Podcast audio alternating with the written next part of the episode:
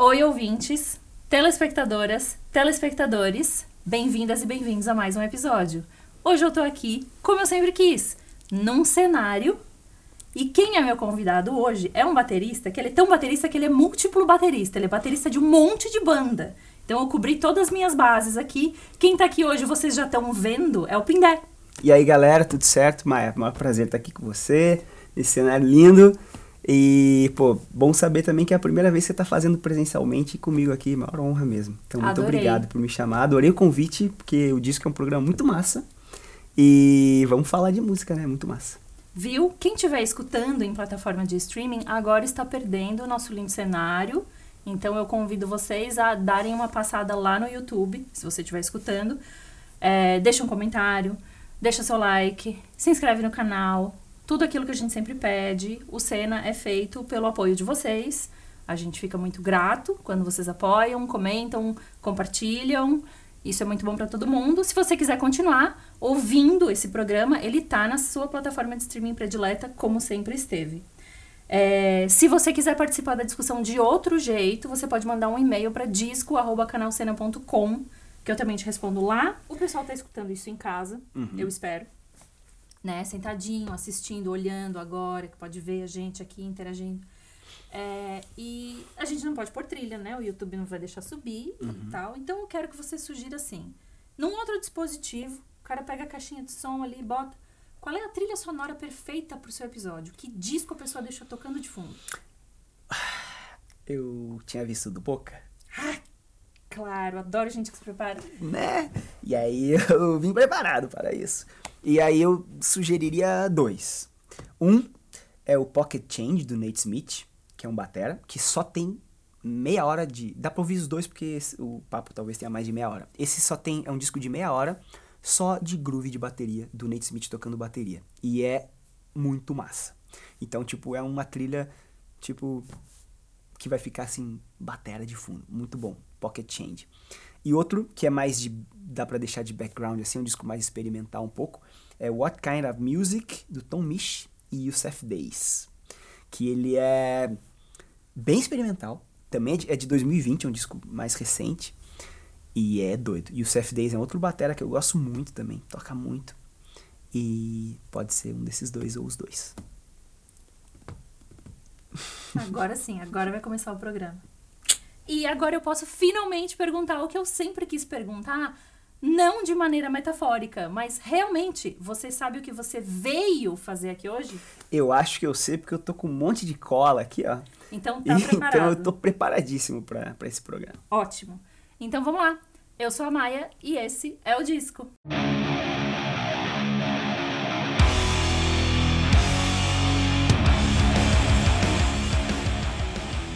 Outra pergunta que eu tive que alterar um pouquinho no começo foi. Eu queria perguntar que disco você escutou vindo pra cá. Só que não tinha mais o vindo pra cá. Então quando a gente começou, eu perguntava qual foi o último disco que você ouviu.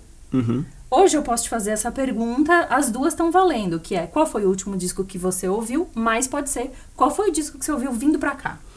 Vindo pra cá, eu ouvi, vim ouvindo Putz, que é uma banda é, underground, que é uma das que eu vou falar mais pra frente também no programa. é, que é uma banda muito massa, recente. Eu não, não lembro se eles são de 2018 ou 2019 que surgiu. Mas é a Gi Ferreira no vocal, Ciro Sampaio do Menores Atos, guitarrista, Sara no baixo e Antônio Fermentão na batera. São todos amigos próximos. E é uma banda nova que eu gosto muito. E eu vim pra cá ouvindo é, os singles deles. E o último disco que eu ouvi hoje foi do War on Drugs. Ah, eu não lembro o nome do disco agora, mas foi um, um disco do War on Drugs. Eu não lembro exatamente o nome, mas foi esse que eu ouvi à tarde, assim, antes de vir também. Muito bom. Eu me empolguei na abertura porque eu queria muito falar do cenário, de a gente estar aqui presencial, e eu falei que você era múltiplo baterista, mas eu não falei de quais bandas. Pode crer. Agora você vai entrar numa questão muito delicada que você vai ter que falar as bandas em ordem. é difícil. Então eu vou né? te ajudar, eu vou te ajudar a não parecer assim que você tá dando preferência pra Tá. uma banda ou outra. E a gente pode falar que você pode citar o Violet Soda primeiro, porque o Violet Soda está em pleno momento de divulgação de um acústico que foi gravado inclusive neste lindo cenário onde estamos. Exatamente. Mas ali do outro lado da câmera, atrás de vocês. Isso. Então, eu toco com Violet Soda, é, que é uma banda também nova, de 2018. É, sou um dos, dos membros que tava ali desde o comecinho, assim. É, toco também na Super Combo, que já é uma banda que tem um pouco mais de história, que foi a última banda que eu entrei oficialmente. É, tô com eles desde 2019, de março de 2019, mas já tocava também antes como é, músico convidado e tal, desde 2017, a gente já tinha uma historinha antes também. E lá de trás, no Sugar Cane, que é a minha banda de, de vida mesmo, assim, que desde 2007 eu toco. Bandas que você tocou como convidado, você consegue listar em 5 segundos? Não, mas algumas, vamos ver. Nevilton, Medula, um, Vivendo do Ócio, Far From Alaska. tá vendo? É, Se eu for. Então, algumas. é que quando eu comecei, eu falei, ah, eu quero evitar ao máximo é, repetir integrante de banda.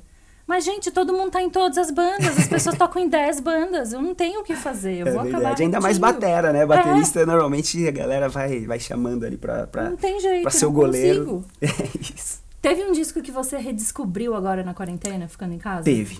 Teve um e foi o do Boxcar Racer, de 2002, que é um disco que eu ouvia muito quando era mais novo. E logo que começou, assim, todo esse lance de isolamento e ter que ficar em casa, é, eu comecei a revisitar algumas coisas, assim. E esse disco foi um dos que eu voltei a ouvir bastante por um período de tempo. É, hoje em dia eu já não tô ouvindo mais, assim como, como no começo da quarentena, mas foi um dos que eu mais ouvi no início. E era um disco que eu gostava muito, porque eu sou muito fã do Travis Barker, acho um dos maiores bateras é, de todos os tempos, assim, pelo que ele influenciou de uma geração inteira de bateras dos anos fim dos 90 pro 2000 ali. E pra mim esse disco é uma fase muito boa dele, assim. Ele tava num dos, dos auges da carreira, eu acho, que vem desde o Take Off Your Pants and Jacket, que é de 2001, aí o Boxcar Racer e o álbum Self-Titled do Blink, 2003. Esses três anos, assim, eu acho que ele tá num, num nível demais, assim. E esse disco redescobri agora na quarentena e ouvi muito de novo, assim, um disco que eu gosto muito. Eu vi que você estava ouvindo o Blink ontem e hoje, já falando disso. Então eu acho que pro Boxcar Racer cabe a minha pergunta, que é: ouvir ele agora adulto foi uma experiência diferente? foi diferente. É, porque eu compreendi o disco de outro jeito, assim. Antes eu prestava muito mais atenção só é, na parte rítmica mesmo, assim. Pra mim era... Mas hoje em dia me chama muito mais atenção também as, as músicas, as linhas de voz do, tom, é, o peso de algumas partes ali, algumas experimentações que eles estavam fazendo, porque o Boxcar Racer foi tipo um projeto só de um disco mesmo, né? Então eles experimentaram algumas coisas que eles não podiam fazer no Blink. É, algumas coisas mais sujonas, assim, tem uma música que chama My First Punk Song, do, do Tom, e é lá pro, do meio pro fim do disco já, e ela é podrona, assim. É um negócio que o Blink nunca teve, né? Porque sempre foi muito mais polido, aquele popzinho. E essa música é meio estragada, assim. Então, você olha com um olhar diferente, sim. Eu, eu tive isso também. É legal, né? Uhum. Porque além de ser uma redescoberta, é uma redescoberta com, com outros olhos, porque a gente tá mais velho, assim. Você nunca Exato. vai ver aquilo como via quando era adolescente, né? Disco mais recente que te chamou a atenção? Pode ser 2019, 2020, assim, Então, não precisa ser desse ano. É desse ano e é de março desse ano. Maravilhoso, é, é fresquinho. Da- é fresquinho mesmo. E eu descobri esse disco há umas duas semanas, assim, e eu não paro de ouvir esse disco, que é o da Georgia Smith, chama Be Right Back. É, tem uma onda assim. Eu tenho ouvido algumas playlists de Neo Soul. E aí, que é umas coisas mais gruvadonas, assim, tenho gostado. E esse disco apareceu nessa playlist. E fui ouvir, viciei numa música que é a primeira, chama Addicted. Addicted. Viciei mesmo. E, e é um discão, descasso, assim. Não é tão longo, ele tem acho que umas oito músicas. É uma capa vermelha, assim, bem, bem bonita. E já tem uma, uma session ao vivo dessa música Addicted no, no YouTube, que é fantástica. Ela cantando de frente pro espelho e é uma câmera só no meio dos músicos todos. Discão demais. Be Right Back, da George Smith, de agora, esse Nossa, ano aí. saiu do forno, tá quente. Tá quentinho. E qual foi o primeiro disco do underground nacional que você ouviu? Esse eu tive que pensar um pouco e foi o Just a Point of View do Rivets, de 99. É, e é um disco que uns amigos meus mostraram pra mim é, no começo da onda ali de hardcore e tal, assim. Eu tinha começado a tocar bateria há muito pouco tempo. Eu comecei a tocar em 2000, esse disco é de 99. Então ele tava ainda ali é, quente, assim. E uns amigos meus me deram ó, esse disco num CD-ROM gravado, assim. Oh, isso Nossa. aqui. E foi muito muito chocante para mim, porque era uma banda, assim, eles cantavam em inglês e tinham um, um, é, linhas de vozes e melodias com backing vocals, assim, muito bem feitos. Então eu falei, caramba, esses caras, muito louco, parecem gringos e tal. E foi o primeiro disco que eu ouvi mesmo que gostei de verdade, assim, do underground, do Rivets. Não foi. Então, se você já estava tocando quando você conheceu esse disco, não foi uma influência de banda nacional, assim, de bandas underground, que eu digo, banda independente que você vê tocando e fala, nossa, então eu também posso. Não teve essa parada não, você, não. você já tocava. É, eu tocava e assim, eu foram meus amigos de das primeiras bandas que eu toquei que me mostraram, assim, porque aí naquela coisa de mostrar disco que gosta, mostrar referência para os amigos e tal. E aí veio esse, assim, e, e tinha algumas pessoas até que não acreditavam que os caras eram brasileiros. Como assim, meus caras, pô, perfeito, gravação boa e tal. E, mas não, os caras, quem me mostrou sabia que a banda era do Brasil. E às vezes eu ia falar com outras pessoas assim que conheciam e os caras não sabiam que era do Brasil, sabe? achavam que era de outro lugar então, que era gringo mesmo. E, e veio daí, de galera que, que eu comecei a tocar e que me mostrou assim as primeiras coisas. Muito, Muito louco, bom. né? É, e, e, era bem da época ali mesmo. Super. Bem a virada de 99 para 2000. E eles acabaram meio, meio rápido é, depois. Meio assim, depois. Eu nunca consegui ver um show do Rivets. Assim, falei, caramba, meu. É, e foi uma banda que eu gostei muito assim por um tempo e aí eu nunca consegui ver. E eu sei que eu acho que eles voltaram há um é. tempo atrás, assim, né? Fizeram um, uma reunião e tal, mas eu não tive a chance de ver. E eu, pô, é um disco bem marcante para mim, assim, bem legal que dê tempo de ver na próxima, é quando sair isso. dessa coisa toda. Último disco do Underground Nacional que te mostraram ou que você descobriu sozinho? Então, esse me mostraram e chama Salto Grande, do Carlos. O nome do artista é O Carlos, que é, na verdade, o Kaique Fermentão, que toca bateria no Zender. Eu falo, tô falando todo mundo todo tem cinco mundo. bandos, dez bandos. É verdade. E é um disco que foi gravado no Costela, que é o estúdio que eu sou sócio. Pertinho aqui, né, do Family Mob. E quando quem produziu foi o Alexandre Capilé, que toca no Sugarcane comigo, e eu tava no estúdio estudando bateria numa manhã quando eles e eles chegaram para finalizar as masters é, na hora do almoço mais ou menos assim. E aí eles me mostraram o disco os dois o Kaique e o Capilé. E foi o último disco que me mostraram e é um discão assim saiu agora também recentemente é, faz putz eu acho que em maio ou em abril eu não tenho certeza e é um baita disco. E o último que me, que me mostraram do Underground é esse. Muito Salto bom. Grande do Carlos. Salto Grande, gostei. Vou ouvir. É Curio bom, curiosa pra saber. Ele toca tudo? Toca tudo. É, o Kaique é um cara desses assim que você olha e dá raiva, assim. Exatamente, acho que essa é a definição. Toca tudo muito bem, sabe? E você fala, pô, meu. Dá e raiva. o cara apavora, assim, um discão bonito demais. E ele Já manda, manda brasa em tudo. Muito bom. Teve um disco mas assim, não vale ser uma coisa assim, ah, o primeiro disco do ACDC. Não vale, você não era nascido. Uhum. Tem que ser assim, um disco que é contemporâneo a você. Mas você não ouviu. Você tipo, ah, não. Aquilo não te chamou atenção. E aí, sei lá, 5, 10 anos depois, muito tempo depois, você, ah, deixa eu ouvir isso aqui, deixa eu ver como é que é, porque na época eu não ouvi. Tem algum que você não quis ouvir na época e foi ouvir depois? Teve esse interesse? Então, tem um muito é, grande, que é o Nevermind do Nirvana, que quando ele saiu nos anos 90, eu era uma criança e eu fui tomar contato com ele assim depois que eu comecei a tocar bateria também, tipo em 2000, 2001, eu acho. E aí a discografia inteira do Nirvana veio, né? Tipo, puf, aí explodiu a cabeça com acústico, com inútero e tal, com, com Bleach também.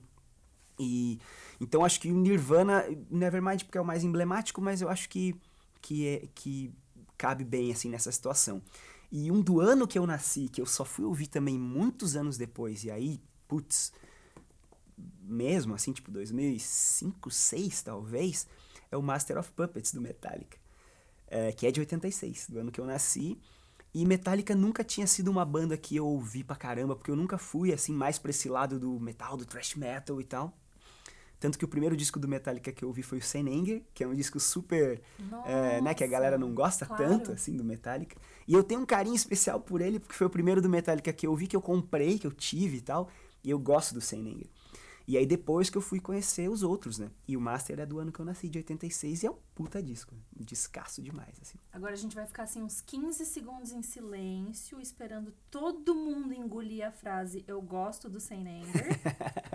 E aí a gente segue. E eu gosto inclusive do som de caixa do Senenger. Nossa, é olha só. polêmica. Mais, bota mais 15 segundos, vão ficar 30 segundos Vamos. em silêncio, esperando vocês assimilarem essa informação que ela existe, tá? Não pensem que não existe. Que o legal desse programa é esse. Quando acham que algo é muito unânime, alguém vem É verdade. e dá um chute na porta e diz, não, não é, espera. Pois então. E tem um disco de uma banda que voltou e te surpreendeu? Pode ter surpreendido negativamente, que é o mais comum, ou positivamente. Eu tentei buscar alguns assim que fossem positivamente. Eu pensei muito, muito mesmo. E é difícil, assim, porque normalmente as bandas que voltam já têm uma carreira e tal, e você as coisas novas não necessariamente são interessantes. Então eu escolhi um que é é um disco ao vivo do Led Zeppelin quando eles voltaram lá em 2007 para fazer o Celebration Day e saiu em 2012, que é o Led Zeppelin, se chama Celebration Day.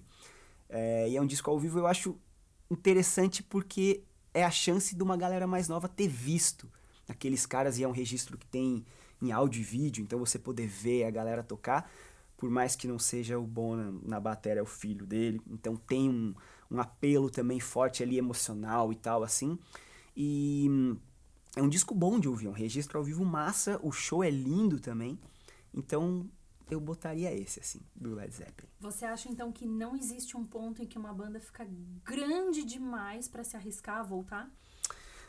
Não, eu acho que isso pode acontecer, assim, é, da galera achar que, putz, tipo assim, por exemplo, The Police, quando parou, é, foi lá, pf, 80 e pouco ainda, quando eles voltaram, acho que em 2007, fazer uma tour, eu lembro que teve algum rumor de talvez eles fazerem um disco e tal, que não foi pra frente, mas eu acho que poderia vir um puta disco dos caras, assim. Então eu acho que não, não tem muito isso, é da galera querer arriscar mesmo e tal.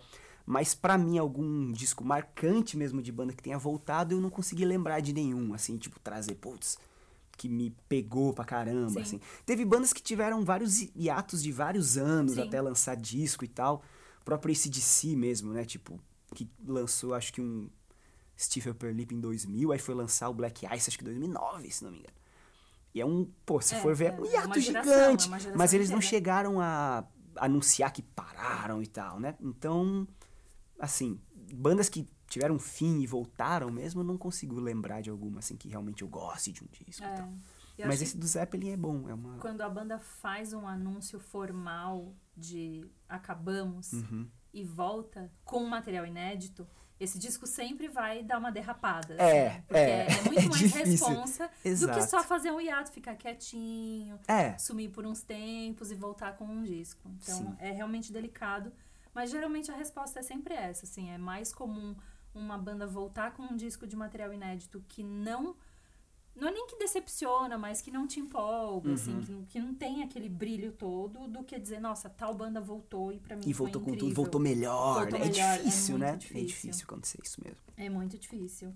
E a próxima pergunta é meio que na linha dessa, porque eu quero saber se tem um disco que você esperou muito. Não necessariamente porque a banda parou, mas porque a banda anunciou. Você sabia que a banda estava em estúdio, que vinha material. E quando saiu, o disco te desapontou demais. Teve. É, e foi também quando eu era mais novo, que é o Charlie Brown Jr., o 100% Charlie Brown, Abalando Sua Fábrica, que é o quarto disco do Charlie Brown. E eu era muito fã do Charlie Brown Jr. Tipo, eu ouvia muito. E aí tinha lá o primeiro Transpiração Contínua Prolongada. Aí veio o segundo, que é Preço Curto Prazo Longo, que tem Zóio de Lula, tem Te Levar, tem Confisco, tem tipo, descasso. Ah, até aí tô acompanhando. Aí o Nadando com os Tubarões, que tem Rubão, tem tipo Tá. Hit. E aí veio 100% Charlie Brown, que é tipo. Eu esperava muito por esse disco, porque é o primeiro que eles fizeram em quarteto depois que o Thiago Castanho tinha saído. E ele é um disco mais garajão, assim, deles. E eu tava esperando que fosse um disco mais, tipo, como os anteriores, assim, que eram mais polidos mesmo, assim. E é um disco que eles gravaram ao vivo, no estúdio, e que hoje em dia eu gosto muito mais do que eu gostei na época Tá. também. Mas quando saiu foi um negócio tipo, O que, que é o hit desse disco? hoje eu acordei feliz e lugar ao sol. Hoje eu acordei feliz. Lembro. E Lugar ao Sol é, é um hit do Charlie Brown, mas tipo.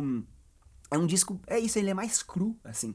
E eu esperava outra, outra coisa, assim. Tipo, e aí eu falei, meio que caiu o chimbal, assim, quando quando, bate, quando cai o chimbal, a bateria tem que parar, não, pera um pouquinho aqui, pera um pouquinho. Esqueceram de parar. É, e aí, assim, e hoje eu gosto, o disco que veio depois, que é o Bocas Ordinárias, também é, Esse é massa. eu nem sei, nem sei do que, que tem, trata, tem, assim, tipo, papo reto desse disco e tal. É, não, aí eu, sei, eu realmente não sei mesmo. E, mas eu gostava muito, assim, e quando veio esse disco do, do, do 100% Charlie Brown, meio que dei uma brochadinha, assim. Mas depois eu aprendi também a, a, degustar.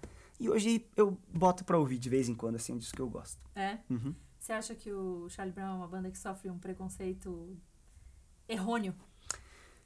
Puxa, acho que sim. Eles têm uma, uma muitos fãs, né? Assim, muita Uhum. galera que defende muito e tem um outro lado de, de, de galera que tem um preconceito meio muito grande, porque às vezes, pô, as letras são meio que umas ideias, entre aspas, que batidas e tal, algumas coisas assim. Mas pra mim sempre bateu certo, assim. Principalmente porque eles sempre tocaram muito. Sempre foi uma banda que tocou muito bem. E os vocais do Chorão, ele, ele tinha muito a manha também de, de conseguir levantar muito a galera e de ter público na Sim. mão. Foi o primeiro show que eu fui de uma banda grande, assim, do Charlie Brown Jr. também. E já, já tinha saído o Thiago, mas ainda era a turnê do Nadando com os Tubarões, que é o terceiro disco. E foi impressionante, assim, tipo... ah, Showzão em Curitiba, que eu fui no Moinho São Roque, era o lugar. E lotado, assim, tipo, uma galera. Eu fui com um amigo meu, e aí, tipo, tinha que pedir pra mãe deixar ainda, né? Porque Sim. tudo novinho. E foi um negócio, assim, aquele som porrada e os caras arrepiando. E pra mim sempre foi demais, assim. E eu acho que, pô, a galera. Hoje em dia, depois do, do Chorão ter morrido e tal, acho que muita gente passou a respeitar mais o Charlie Brown. Sim. Mas eu acho que antes, talvez, um pouco desse. Quando eles ainda estavam nativa, eu acho que ele sofreu um preconceito, assim, que pra mim não. Não faz sentido, porque eu sempre fui uma banda foda, assim, eu sempre achei. Não sei se pode falar. Palavra. Pode, mas ela, ela, essa, essa, essa afirmação se encaixa um pouco na minha próxima pergunta, que é... Tinha alguma, um- algum disco, assim, que você ouvia meio sozinho? Que ninguém... Que, que você não dividia com outras pessoas? Que era um som que você tentou mostrar e ninguém... Todo mundo, tipo, ah, não curti isso aí. Então, hum, que eu ouvi sozinho assim, tem um disco que eu ouvi muito também no ano passado, que eu descobri, um amigo me mostrou, que chama Lean On Me, do José James. Que também é meio nessa onda, assim, dessas últimas coisas que eu tava mais ouvindo. E é um disco, que esse cara é um cantor americano, e ele fez um disco só de versões do Bill Withers, que é um cantorzão zica, lá mais dos anos 70, assim. É, e é um discão, tipo, descasso. Um batera Nate Smith que, que toca, que eu gosto muito. E não é muita gente que conhecia, assim, da, da galera aqui, dos meus amigos e tal. E todo mundo que eu mostrei, pra quem eu mostrei o disco, curtiu, assim. Mas eu não via muita gente ouvindo, assim. Sim. E é um disco que eu ouvi muito, assim. Acho que ele é de 2018 e eu também fui descobrir no ano passado e fiquei, tipo, doidão, ouvindo muito, assim. E muita gente que é próxima a mim não conhecia. Quando você, você pega um disco, assim, que aparece pra você, você fica meio obcecado, assim? Você ouve todo dia? Se eu gosto, eu ouço todo dia. E eu sou daqueles noia que às vezes ouve, tipo, uma música muito. Tipo, deixo só no repetir uma música, aí depois eu continuo ouvindo o resto do disco, assim, eu sou meio desse. Mas, mas quando eu gosto Ah. muito, eu ouço muito. Eu deixo, Tá. tipo. Eu fico dias ouvindo. Eu viajo muito de carro também, tenho vindo pra São Paulo e voltado pra Curitiba e tal nesse, nesse período. E às vezes eu vou ouvindo um disco só, ou ouvindo mais da metade do caminho uma música só no, no talo, assim, na estrada, assim. E você vai ouvindo, tipo, quando você, você pega uma música só pra ouvir, você, você tá ouvindo ela sempre pensando na mesma coisa? Tipo, eu tô. Tipo, você. Ah, agora eu vou ouvir só a bateria. Agora eu vou ouvir só o vocal. É, não, eu acho Não tem que nenhuma eu- explicação. Eu vou brisando cada hora numa coisa diferente, eu acho, da, da música, assim. Tipo, às vezes eu só tô prestando muita atenção, a- que- espero chegar ao refrão toda hora. Putz, aí chega o refrão. Você aí- consegue ler esco- é, escutando música? Ler, consigo. Consigo. Só que aí a música, nesse momento, ela fica de BG, assim, de background. Tá. Eu não fico. Não consigo prestar Ah, atenção tá. tá era, e ler. Não, dúvida. não, não, não, não. Você consegue focar na leitura. É, eu foco na leitura e deixo a música. música. Não, não. Tá. Aí não. É porque quem fica. São Paulo, Curitiba dá o quê? Cinco horas. É, por aí. Quem fica duas horas e meia ouvindo uma música só, talvez não consiga ler ouvindo música. Por isso que eu queria ter essa, Não, mas essa eu, eu, eu abstraio da música um pouquinho.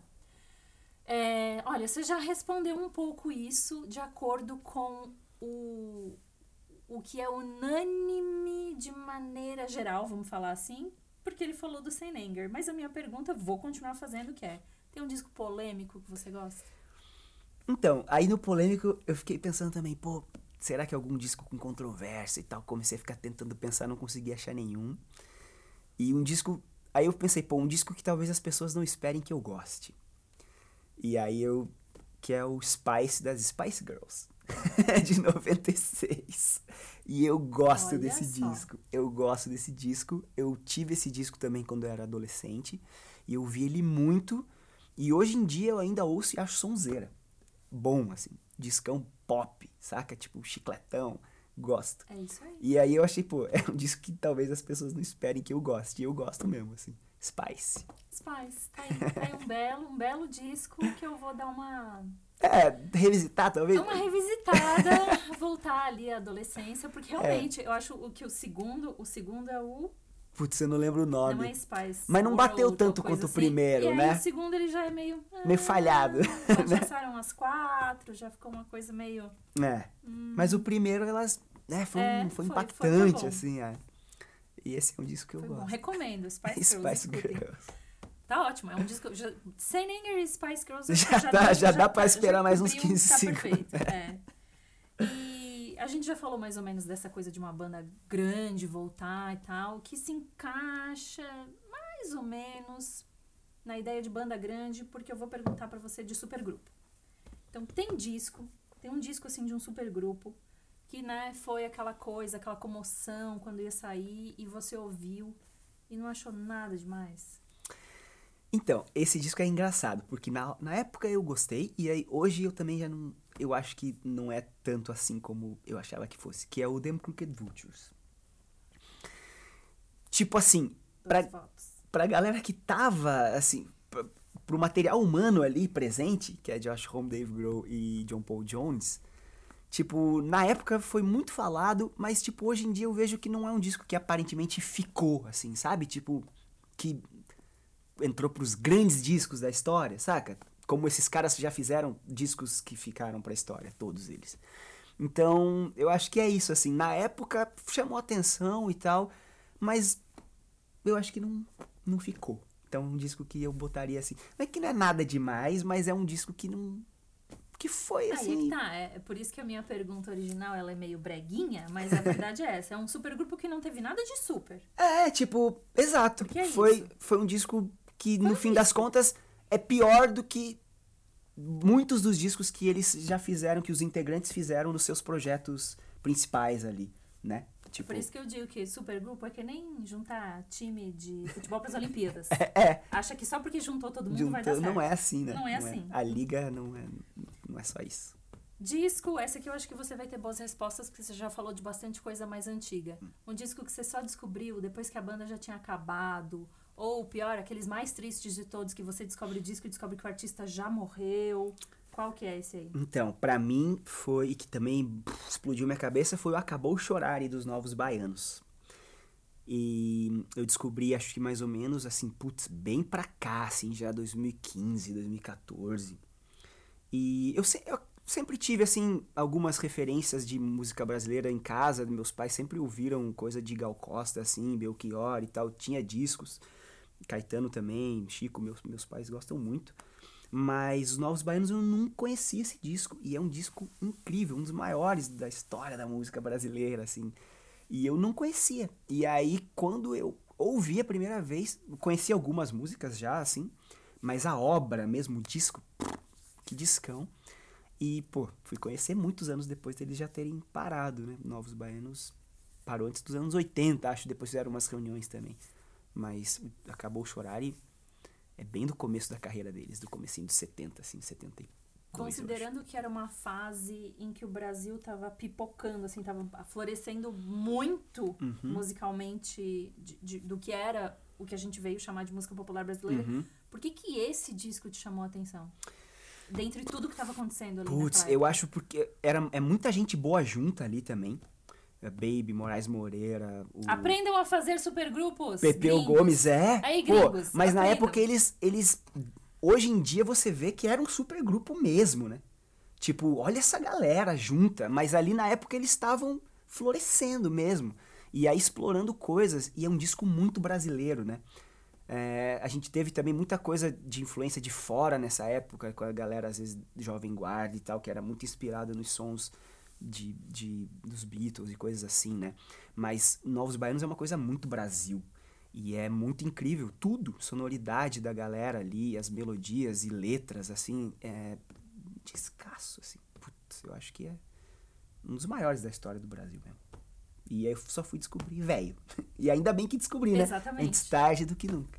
Exatamente. Que bom que a gente tem todo esse material para desbravar É. a vida inteira. Uhum. Vamos pra polêmica. Eu quero mais polêmica. O disco mais superestimado da história. Putz, é uma banda que eu não consigo gostar. E pra mim é o Appetite for Destruction do Guns N' Roses. Quebrou, partiu meu coração em mil pedaços. Guns pra mim não dá. E é um disco que eu ouvi. Eu conheço o Appetite for Destruction. Não é um disco que, tipo, eu. É, saca? Eu ouvi, eu, eu tentei muito e tal, mas não dá. Pra mim. É, e assim, é um clássico do rock. Tipo, beleza. Mas pra mim não vai, não dá pra. não o dá, que é que dá, falta nele pra ele ser um clássico que merece estar no lugar que tá? Eu não sei o que que falta, mas pra mim não bate esse hard rock, assim. Tipo, pra mim. Tipo. E aí, não- eles não deram sorte comigo só, assim. É uma banda que eu não consigo.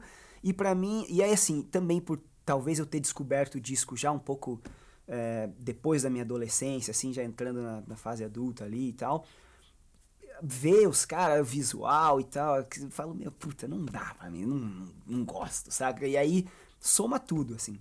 Então, é isso. Eu, assim, eu sei que é um disco bom, eu sei que é um disco que merece estar onde está e tal, mas pra mim não, não, não gosto. E Não tem jeito. não dá. não Mas vai. você fez certo, né? Porque você ouviu, você não tá falando Ouvi. sem Não, propriedade. é, eu, eu sim. Tipo, tô ligado, é um, pô, beleza, ali tem coisa que realmente é histórica naquele disco, do Welcome to the, to the Jungle até a Sweet Child of Mine, o som de guitarra do Slash e tudo, mas eu não, não consigo gostar.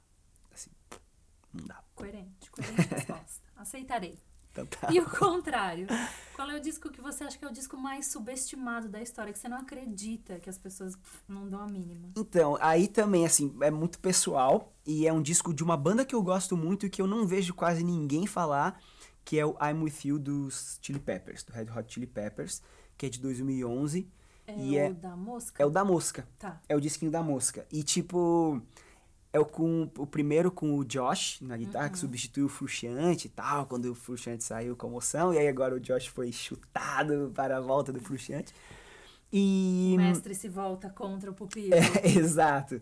E eu acho um puta disco com uma energia foda, assim. Tipo, animal. Eu gosto muito do disco. Eu acho que eles resgatam uma alma do Chili Peppers ali de coisa animada, assim. Tem, tem muita coisa legal dali, desse disco. E eu não vejo quase ninguém que gosta dos, dos Chili Peppers falar, assim. E, né, um disco que meio que ficou, assim, tipo, foi. Na época teve alguns singles que, ok, a galera... Eles chegaram a tocar em show também, quando vieram pra cá, sei lá. Mas não ficou. É um disco deles que não ficou. E eu gosto bastante. Eu ouvi muito também quando saiu. E é um disco que também, hoje em dia, se eu coloco, eu acho um puta disco ainda. Acho massa. E galera não fala muito. É, eu não tinha pensado nisso, mas eu acho que da fase do George foi realmente o disco que menos emplacou. Não teve, né, muita coisa, assim, tipo... E, e eu lembro que também, quando saiu, o anterior era o Stadium Arcadium lá, que é, tipo... que é megalomania. É, mas- tal, que foi o último do Frustiante. E eles ficaram um tempão também sem lançar disco. E aí veio esse. E eu achei animal, assim. E ele foi meio faladinho, mas também já jogado ali pra debaixo do tapete, assim. Da, e, e eu gosto muito. Eu acho É, que é um disco foi, que. não- foi um disco de vida curta. Exato, diria. é, exatamente. Ele teve muito pouco tempo de duração mesmo de da galera ouvir, assim. E eu gosto muito. Discão, pra mim. Verdade, interessante. Não tinha pensado nisso. É, mais ou menos nessa linha, um disco incompreendido. Você acha que esse disco sofre preconceito, mas tá errado. Você quer defender. Às vezes você nem gosta do disco, mas você acha que as pessoas estão tendo um preconceito em cima desse disco que tá errado. Então, essa é uma banda também que tem muito fã de religião, assim, e tem muita gente que odeia, que é Legião Urbana. E eu particularmente gosto de Legião Urbana. E hum, eu gosto muito do Quatro Estações, que é o quarto disco deles, que tem Pais e Filhos, Há Tempos, meu. E foi o primeiro disco da Legião que eu ouvi. Ele é de 89, mas eu fui ouvir, tipo, criança, assim, ainda. E também tem uma, uma um lugar especial para mim, porque Pais e Filhos foi a primeira música que eu aprendi a tocar na bateria. Eu já conhecia o disco, já ouvia há muito tempo, mas aí depois que eu comecei a estudar a bateria e tal, Pais e Filhos foi a primeira música que eu aprendi sozinho, assim, tirei e tal. E tem muita gente que não gosta de Legião Urbana, que acha brega, que não suporta e tal.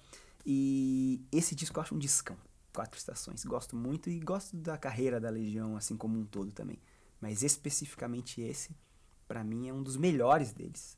Tipo, o primeiro é, é um clássico, aí eu tenho dois e tal, mas Quatro Estações acho que os caras estão num, num prime, assim. Acho foda.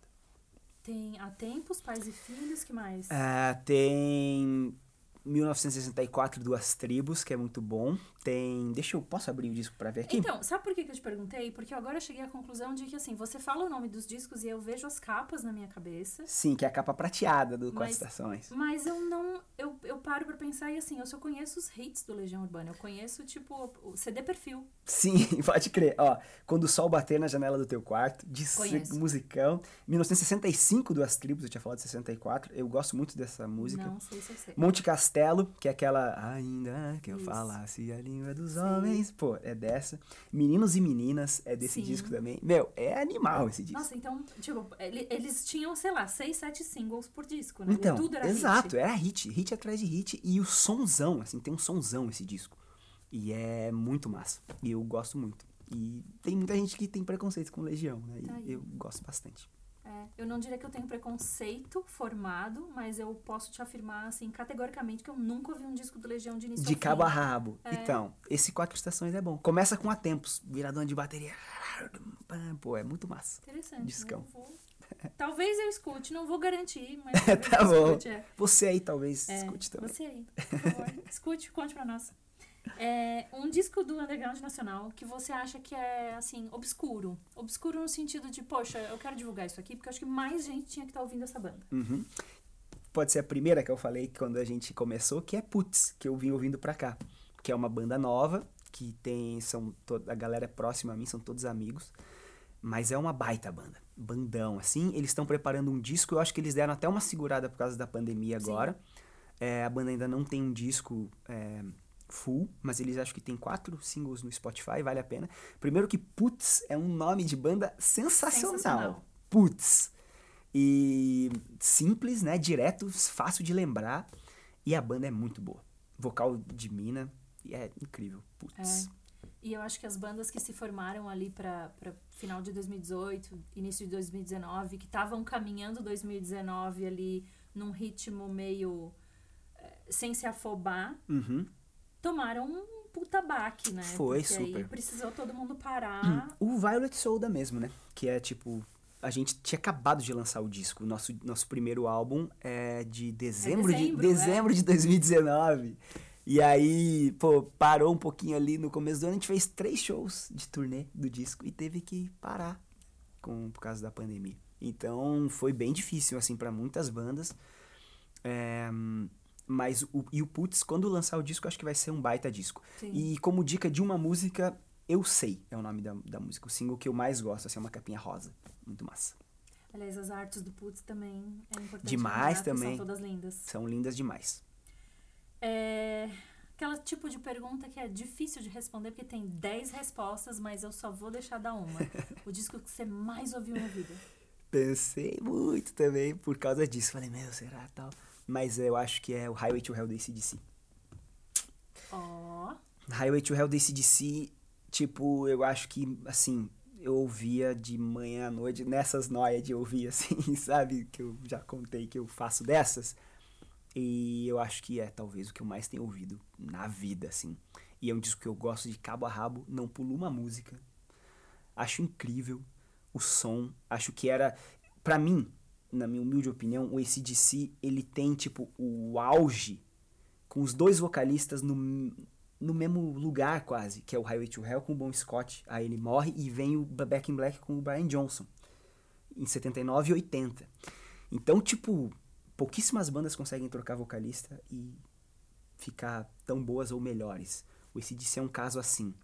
E, e o Highway to Hell pra mim é tipo o ápice, assim, do, de tudo. E aí, e, puta, eu ouvi esse disco muito. E cada vez que eu boto, eu falo, que disco animal, saca? Eu sou, daquelas, eu sou daquelas tão infantil que o tipo de piada é Nossa, o ACDC tem disco depois do Highway to Hell? Você não gosta do Brian Johnson? Forte, assim, eu também, eu também. Mas agora eu fiquei. Achei engraçado você escolher um disco que não tem como você ouvir e ficar triste. Uhum, total. Um dos discos mais animados. Animadíssimos. Que existe. E o que eu acho muito louco é, tipo, é, exatamente isso. Ele pode rolar na balada. Pode rolar em balada e vai ser foda. Pode deixar ele inteiro rolando na balada. Que vai ser sucesso. É incrível. E, e é uma sonzeira, tipo. E bateristicamente falando, o Phil Rudd apavora nesse disco, assim. Eu amo ele. Muitos bateras não gostam porque acham que é. Primeiro que para mim o batera que chega e fala que o Phil Rudd só faz a mesma levada de bateria, para mim tá viajando, sacou? Tipo, não conhece esse DC, porque o Phil Rudd é um trem tocando bateria. Ele é uma locomotiva que empurra aquele troço todo. E é difícil tocar do jeito que ele toca, soar do jeito que ele soa, e ter as ideias de, de mínimas que ele tem que fazem muita diferença, tipo, nas músicas ali do ACDC. E Highway to Hell é um absurdo de tudo, assim. Pra mim é. E eu acho que é o disco que eu mais ouvi, assim, mesmo, na vida. Do dia que eu descobri esse disco até hoje, eu não paro de ouvir esse disco. Tipo, às vezes eu passo um mês, dois sem ouvir, mas aí eu ouço Highway to Hell. Esse é um disco que eu diria que você não fica focado em uma música só. Esse você ouve inteiro. Inteiro, total. Pra mim, porque é isso aí é uma melhor que a outra, assim. Você vai passando, a construção, a ordem do disco é perfeita. É, é, é tipo, verdade, assim. Você chega na metade, você já tá é sem incrível. fôlego. Porque ele foi animado até ali. E aí ele continua. Continua. E tipo assim, você ouvir no CD é, é bom, no player de, é, ele contínuo. No vinil também, porque tipo, acaba o lado A, você vira ali o lado B com, acho que é Shutdown in Flames, que começa. Meu! Aí, caralho, aí você já começa... Esse miolo ali, eu, eu não vou me lembrar agora se é If You Want Blood ou é Shutdown in Flames, que tem um gritinho. Quando vai começar, que alguém faz... Uh! É, acho que é Shutdown in Flames. Não tem como você não fazer é o gritinho muito, junto. É, é. Então, assim, é um disco perfeito. Não é, é, é. Puta, o bom é. Scott dá o gritinho. É muito animado. Então é, é realmente o que você falou. É um ótimo disco para você ouvir a vida inteira, assim, uhum. assim, ouvir obsessivamente, porque não tem como ficar triste. É um disco bom de ouvir sozinho, é um disco bom de ouvir acompanhado, é um disco bom de ouvir num grupo de pessoas, uhum. é um uhum. disco bom de ouvir viajando no carro. É, total, combina muito com Coringão. estrada. Vale para tudo. É incrível. Ótimo. E aí, essa aqui, você tem duas opções. Eu vou te perguntar um disco que perdeu o brilho. Pode ser uma coisa pessoal do tipo, nossa, eu era jovem, eu tinha poucas referências, eu ouvi aquilo, achei a melhor banda do mundo, o melhor disco do mundo. Depois eu vi que não era tudo isso. Ou pode ser uma coisa pessoal do tipo, putz, eu cresci, daí eu li umas declarações dos artistas. Ou, sei lá, eu conheci a pessoa, eu conheci o artista pessoalmente, fui no show, a pessoa foi escrota comigo, uhum. eu não gosto mais. Qual é o disco que perdeu o brilho para você? Ten do Pearl Jam. Nossa. E porque assim, hoje em dia não é nem o meu disco preferido do Pearl Jam. Eu não deixei de gostar de Pearl Jam, mas o Ten era um disco que tipo desses que você que eu ouvi explodiu a cabeça. De tudo também, som, as músicas, as linhas de bateria, as doideira, brisa de guitarra, voz do Ed Vedder e tudo. Mas depois de um tempo eu comecei a achar ele com cara muito assim de datado que não rola, por exemplo, com o Nevermind do Nirvana, com o Inútero. Para mim é tipo isso, é atemporal. O Ten eu acho que ele ficou um pouquinho assim, talvez, no tempo. Apesar de ter músicas clássicas demais, né, do Pearl Jam e tal. Mas você vê essas músicas no show hoje, é mais legal, eu acho, do que você ouvir no Ten de novo, assim. E, enfim, para mim, hoje, os discos que eu mais gosto do Pearl Jam é o do Abacatinho, que é o Pearl Jam, self-titled, e o Backspacer que é também mais recente, assim, acho que 2010 talvez. E o Ten pra mim é o que ficou, assim, tipo, não tenho mais vontade de pôr pra ouvir, saca? Tipo, já acho que ele é muito. Hum, saca? Mas é um disco que eu ouvi muito. E aí é isso, perdeu o brilho, assim. Perdeu o brilho é, pra você. Pra é, mim. é essa questão, assim, de Uhum. tipo.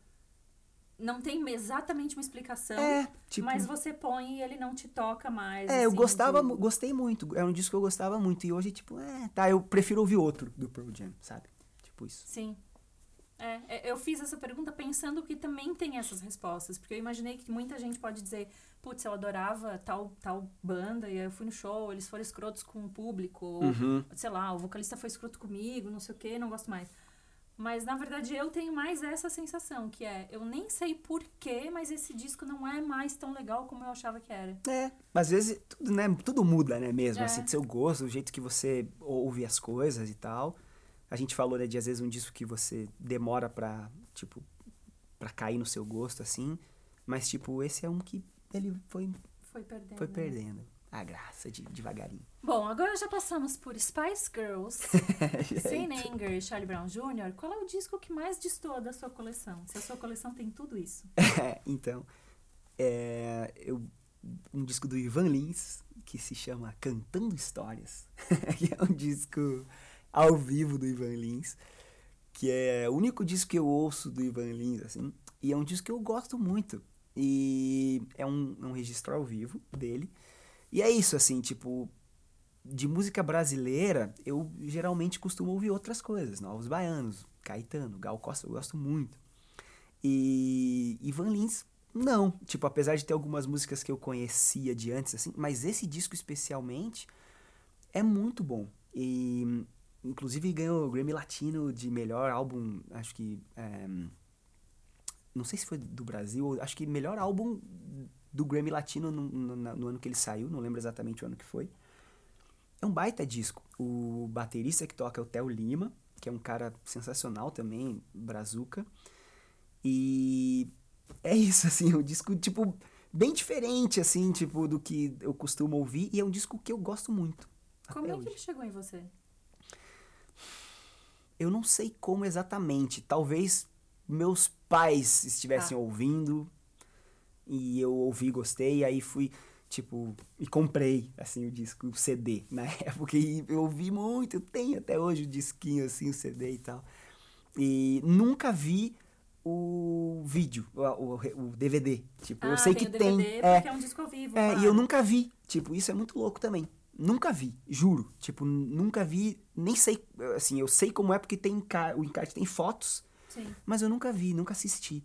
E é um disco que eu gosto muito de ouvir. Então é Ivan Lins cantando histórias. É o disco mais, Claramente, mais diferente, assim, eu acho que eu, e eu gosto. destoa. gosto bastante. É, Essa é parecida com a primeira pergunta lá. Não foi a primeira, mas uma das primeiras que eu falei. Ah, um disco que você só foi se interessar em ouvir muito Uhum. tempo depois. Mas tem um disco que você realmente ouviu, mais ou menos como a história do Appetite. Você Uhum. ouviu, não gostou, mas tem um disco desses que você ouviu e não gostou, deu outra chance e aí gostou. Você passou a gostar? Tem, que é o Ramones, de 76. Primeiro, primeiro Tá. dos Ramones. Primeira vez que eu ouvi, eu achei ruim, mas tipo ruim. Porque pra mim, os caras tocavam mal, era tipo um som xoxo, não gostava do vocal do Joey, achava tipo. Não gostava, achava.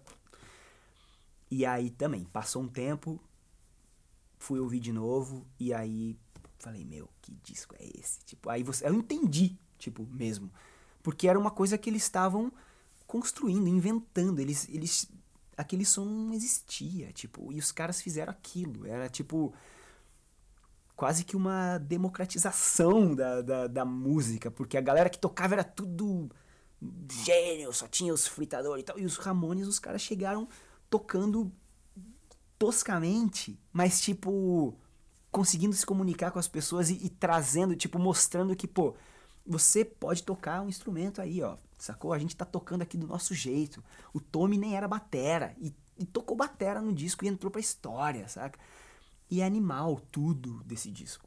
Tudo desse disco. E eu não. E eu não quando eu era mais moleque, eu não entendi. Eu achava que era ruim, tipo, mal tocado e tal. E é fantástico. É um disco incrível.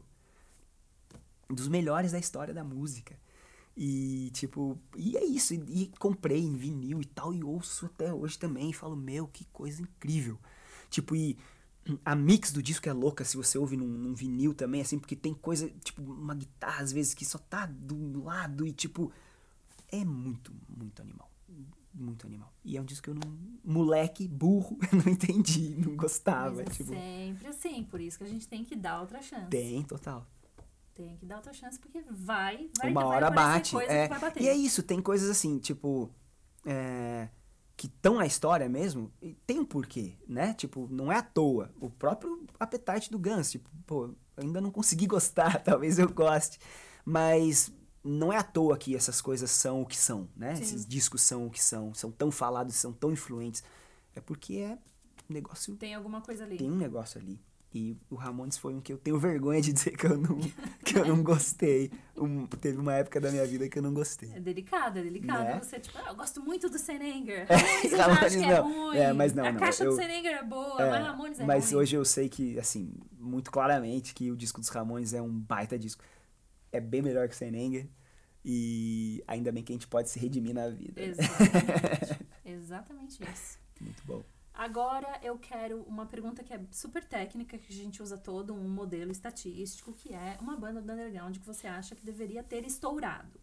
E aí o modelo estatístico que eu uso é sempre dizer assim, o que que é estourar hoje em dia?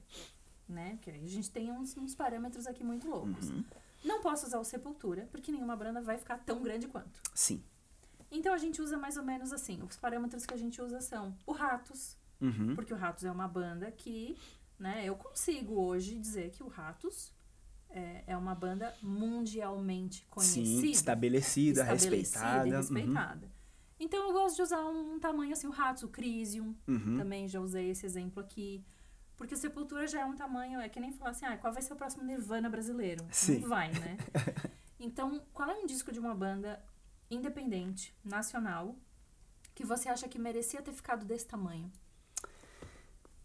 Putz, aí é- ficar desse tamanho. É... Ou ficar bem Ma- maior, maior. do que ficou na cena independente? Então, aí assim, eu também. Aí eu posso falar porque eu ainda não era da banda na época. E eu acho que é um disco muito importante pro hardcore brasileiro. E ele é estabelecido como tal, assim. Mas é a continuidade da máquina do Sugar Cane. Que é de 2003. Eu só fui entrar na banda em 2007. E é um disco que também, assim, quando eu ouvi... É, pra época, ele tinha uma qualidade de som que era absurda, assim. pá. E eu acho que é um disco que poderia talvez ter chegado a mais pessoas, assim. Eu acho que mais gente, se, se mais gente conhecesse, poderia gostar. Tipo, mudou o patamar do Sugar Cane, eu acho, esse disco. Fez com que a banda se tornasse é, nacional, deles conseguirem na época viajar pro Brasil inteiro, fazer turnê nos quatro cantos, assim. Talvez se esse disco tivesse ficado maior, eu nem, eu nem tivesse entrado na banda. Porque, tipo, provavelmente o René, que era o batera que gravou, não tivesse saído, vai saber. Minha vida podia ser outra. Mas eu acho, assim, que é um discão do, do underground, que ele é reconhecido no underground. Mas eu acho que talvez poderia ter ter alcançado mais gente, assim. É, tipo, eu acho que é um disco que poderia. Esse é o, essa é a sua escolha. Continuidade da máquina do Sugar. Mais um- uma dolorida. Pior disco da sua banda favorita. Tem vários, lógico, mas você vai me dar um só. Então. Assim é, como tem várias bandas favoritas, né? Essa pergunta Tem, é muito maldosa. exato, Ninguém exato. tem uma banda favorita. E aí eu, pô, falei, vou falar do ACDC também, que tem tipo um Fly on the Wall. Não, mas aí eu pensei em outra banda, que é uma das minhas favoritas. E esse disco eu também não consigo gostar, que é o Ghost in the Machine do The Police. Que disco é Que é o disco com a esse? capa preta do The Police. É, tem, tem o primeiro que tem a capa preta também com a foto dos três, Tá. mas esse é o quarto disco. Que tem tipo, como se fosse um relógio digital meio bugado. Ele é uma Tá. capa preta com um, Meio umas coisinhas. assim. É. E é um disco que não, não bateu. Pra mim, o, o The Police, ele começa ali, Outlandos da Mura, aí vem o Regata de Blanc e o Zenyatta, que é uma doideira, os caras tão só... E aí, é, depois também, sabendo da história deles, é meio que onde começam as tretas, porque o Sting começa a querer controlar um pouco mais o processo todo, criativo da galera, começa a podar um pouco o Copeland ali de que pra ele o Stuart Copeland era muito barulhento e às vezes causava muito, então ele começa a tentar direcionar e esse disco eu acho que é um ele, ele é um, o começo disso assim. E aí o que vem depois, que é o último, que é o Synchronicity, É, eu acho que é eles encontram esse o, o molho ali, tipo porque é um disco que tem um monte de hit e tal. Eu gosto bastante, mas o Ghost in the Machine hum, pra mim não vai e The Police é uma das minhas bandas favoritas, gosto muito. E esse disco é meio meh, meio meh. Você acha que o Sting viu que não, não valeu a pena tudo que ele fez ali de segurar e dar uma. Então, eu porrada? acho que eu acho que ele acha que valeu a pena, porque o, o disco seguinte é meio assim também. Ah, tipo, tá. não tem aquela loucura dos primeiros. É um Tá. disco muito mais direcionado, pop, é polido. É, mas ali eu, aí eu acho que eles encontram, pelo menos, uma Tá. forma de fazer aquilo funcionar. Tem Every Breath You Take e tal no, no Synchronicity, tipo, o maior hit deles, talvez. É, King of Pain também. Mas o Ghost in the Machine eu acho que é, tipo, talvez esse começo de ruptura mesmo deles, que já vai pro, pro fim da banda logo no do disco seguinte. É, e aí meio que isso, assim, tipo, eles estão numa coisa muito doida, legal e tal, no- até os três discos, e aí nesse meio que, hum, dá essa quebrada. Uhum. E aí depois eles encontram, mas aí a banda acaba. E aí o Sting também, depois tem uma carreira super bem sucedida Sim. e tal. Então, não dá pra dizer que ele tava viajando. É. Mas, né? mas é um disco que não, não, não bateu, assim, acho meio... Dos, dos cinco do The Sim. Police, esse é o que eu menos acho É, ruinzinho, com todo respeito. sim, é ruinzinho, mas é, Com né? todo respeito. E tem algum disco de projeto paralelo que você acabou gostando mais do que a banda original? Eu finalmente vou ouvir um sim. Oba! Tem. É o Petals for Armor da Hayley Williams, do Paramore. Melhor disco de 2020. Concordo. Discão, discão, Apenas. discão. Ela tá incrível, né, nesse Sim. disco. Com, meu, de, com tudo. Voz, né, composições, o, o, o som mesmo que ela tira ali. Puta disco, puta disco. Ouvi muito também hum, na quarentena e tal. E gosto mais do que Paramore. Paramore eu ouvia também mais novo, assim, mas quando o Paramore começou a ficar grande, eu já era um pouquinho mais velha, já tava querendo, Sim. parando de ouvir um pouco esse tipo de som mais pop punk, assim.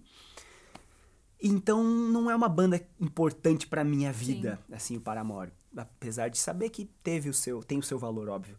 Mas esse disco da Hayley eu acho incrível, acho um descasso mesmo. E ela, fantástica. É, aquilo ali gosto- foi, e- foi a descoberta, assim, a... Descoberta não, mas foi a, a boa surpresa de 2020. Total, exatamente, concordo muito, assim. E hum, eu vi a primeira música, eu não lembro, acho que foi Simmer mesmo. Falei, nossa, meu. Porque ela sempre arrepiou, né? Sempre arrepiou, tipo. E esse disco, tipo, é um disco que eu ouço muito mesmo e falo, meu. E gosto. E ela mesma já falou que o Paramore não vai acabar e tal. Então, dá pra considerar que é paralelo, né? Que é um disco, a carreira Sim. solo dela não, não necessariamente vai ser pra sempre o foco principal dela. E é um baita disco que eu gosto mais do que o Paramore. É isso aí. Eu. Bom, eu não sou a entrevistada. então Vou parar de falar, mas todo mundo já sabe que eu gosto muito desse disco. que bom, então. É, tem um disco, agora a gente vai entrar na ficção científica maluca, completamente, né, sem pé nem cabeça.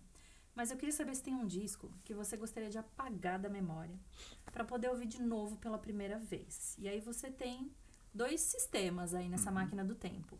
Você pode apagar ele na memória hoje para ouvir ele pela primeira vez com as referências que você tem hoje, para ficar ainda mais completa a experiência, ou você pode voltar no tempo e ouvir ele de novo pela primeira vez lá daquele jeito, naquela situação, naquele contexto. Que disco é esse? Eu acho que eu faria essa segunda opção aí de se eu pudesse voltar lá pra trás. E seria o Led Zeppelin 1, o primeiro do Led Zeppelin. Só pra ouvir aquela intro de batera do Good Times, Bad Times. Bam, bam. Meu. Tá. Você lembra do contexto todo ouvindo? Não, quando eu ouvi esse disco, também bugou minha cabeça. Mas eu já, assim, já foi pra cá, né? Foi tipo dois mil e pouco, provavelmente, que eu Sim. tenho ouvido, assim. É, mas eu imagino isso lá atrás, né? No ano que saiu. E ali é a apresentação do John Bonham pro mundo. E é tipo, simplesmente. Cheguei. É, seria esse aí. Botar o vinil na vitrola e começar o. Meu, seria esse aí. Sem total. dúvida, Sem tá dúvida. escolhido. Uhum. Muito bom. Um, dos maiores, bateras da história da música. E o primeiro disco da banda dele. Tipo, pá, acho que é. A- nessa intro só de Good Times, Bad Times tem, tipo, é um resumo do, do John Bonham, assim, tipo, é, é tudo ali. Você, você- meu, o cara fez tudo. Fez tudo num, em 30 segundos de disco, É, é a galera fazendo fogo com pedra lascada, assim. É, Porque, é. tipo, não tinha tanta referência como a gente tem hoje, Uhum. né? Qualquer, qualquer moleque de 12 anos que for escolher um instrumento pra tocar agora, ele tá afogado em referências. Sim, totalmente. E ali é isso, ela é fazendo fogo com as pedrinhas. E os É, caras. é, é muito pouca Criando linguagem. muita É, é, muita, muito é, criando linguagem, É. exatamente isso. né? Como os Ramones que a gente falou agora há pouco. Tipo, Criando uma linguagem. muito doido. Agora, maldade. Disco que você ia gostar de apagar da história pra ver o ciclo pegar fogo mesmo. Pra, tipo, mudar o rumo da música. não, mudar, não ia mudar o rumo da música porque esse disco eu acho muito ruim, que é o Chinese Democracy do Guns N' Roses. Galera vai falar que eu tô com marcação com Guns. Mas eu acho que assim, Chinese Democracy, ele foi 15 anos pra fazer, e quando ele saiu, tipo, pô, meu, sério mesmo, entendeu? Até, até quem é fã de Guns precisa admitir. Aí, ó, então acertei E, ó. Esse é um disco que você apaga da história e não muda o rumo da música porque ele já tá apagado da história. É, então. Ele se auto-apagou Não da história. precisava ter esse disco. Não precisava ter o Chinese Democracy. Ele é um catadão. Demorou muito, se, né? Tipo, pra mim é um disco que não faz uma sentido obra nenhum. superfaturada. É, exatamente. É uma obra É uma superfaturada. ponte que, não- que não assim, passa ó, carro. Que não passa não- carro. É, exato. Não precisava. Não precisava. Vou ter que concordar. Porque realmente. Né? Tipo, hum, tudo isso pra isso, né? Tudo isso pra isso. tipo, É isso aí. pra mim é isso. E essa aqui eu tô bem curiosa porque eu não sei pra que década você vai, assim. Eu tô muito tentando adivinhar, assim, tentando sentir, mas eu não sei. Você virou uma mosquinha e você pode acompanhar o processo inteiro de gravação de um disco. E eu tô muito curiosa porque eu não consegui pescar ainda. Eu tô, acho que você vai me surpreender. Que disco você quer estar no estúdio acompanhando a gravação? De uma banda que eu não falei ainda. O Abbey Road dos Beatles, eu queria estar lá. Pra ver. Queria muito estar lá pra ver. Porque ali é tipo, também é um dos maiores discos da história do mundo. É o último disco que eles gravaram. Tipo. É um disco que tem tudo também. Os caras. Tem balada, tem musicão de rock, tem música que você toca na, na balada. Tipo. É. Incrível já li coisas da galera do, do George Martin e tal, falando que era um disco que eles estavam super alto astral fazendo.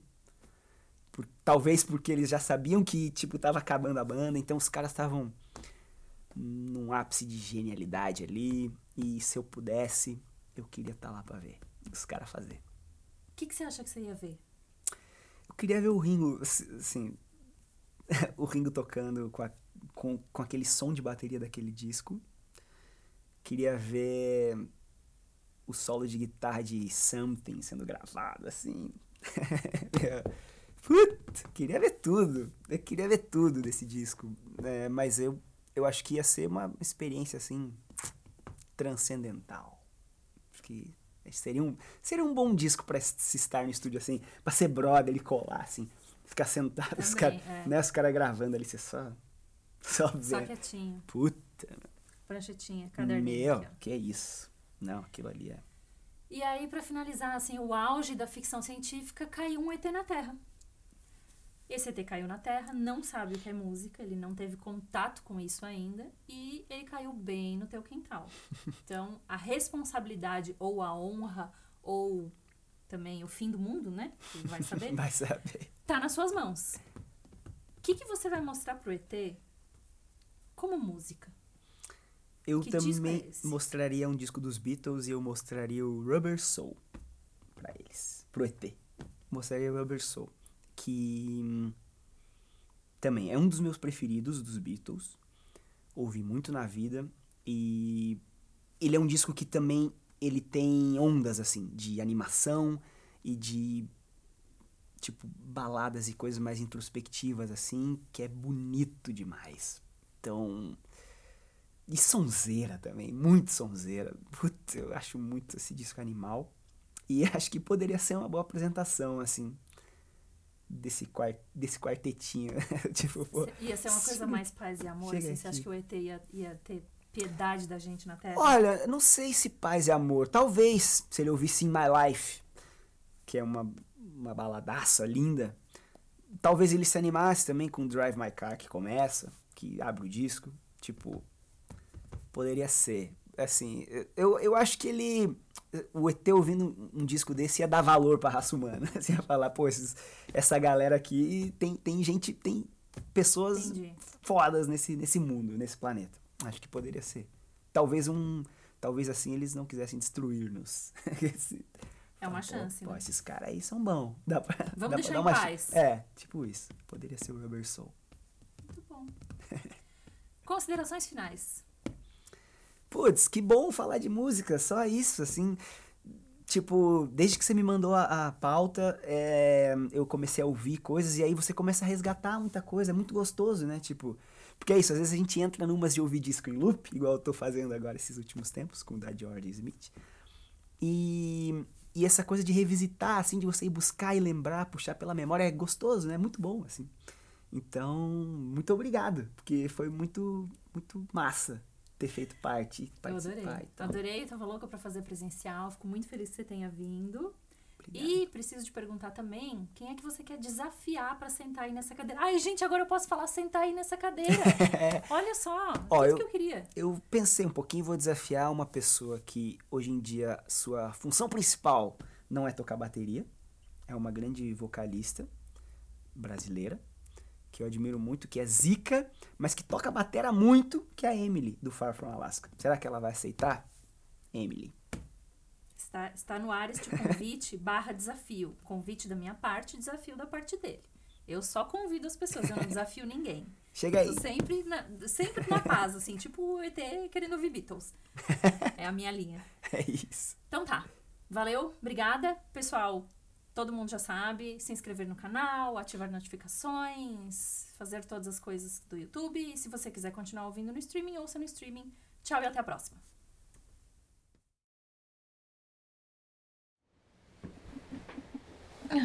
Esqueci de novo de gravar os créditos. Mas eu tenho uma justificativa. Eu tava muito empolgada lá gravando presencial. Porque eu queria muito desde o início. Era muito a meta do disco inicialmente. Já cheguei, estou em banho, tô cansada, mas vamos lá. Disco é um podcast independente apresentado por mim, Maia Melchers. O roteiro desse episódio foi feito por mim, Maia Melchers. A edição desse episódio foi feita por Estevan Romera. A foto da thumb desse episódio foi feita por mim. Errata. A foto da thumb desse episódio não foi feita por mim. A foto da thumb desse episódio foi feita pelo Luca Miranda no festival Street Rock em 2018. Eu agradeço ao Family Mob por ceder a locação pra gente. O canal Cena gentilmente abriga esse podcast. Os links de apoio estão na descrição desse vídeo ou da plataforma de streaming onde você está vendo. E a música de abertura é do Rick Chain. Até a próxima.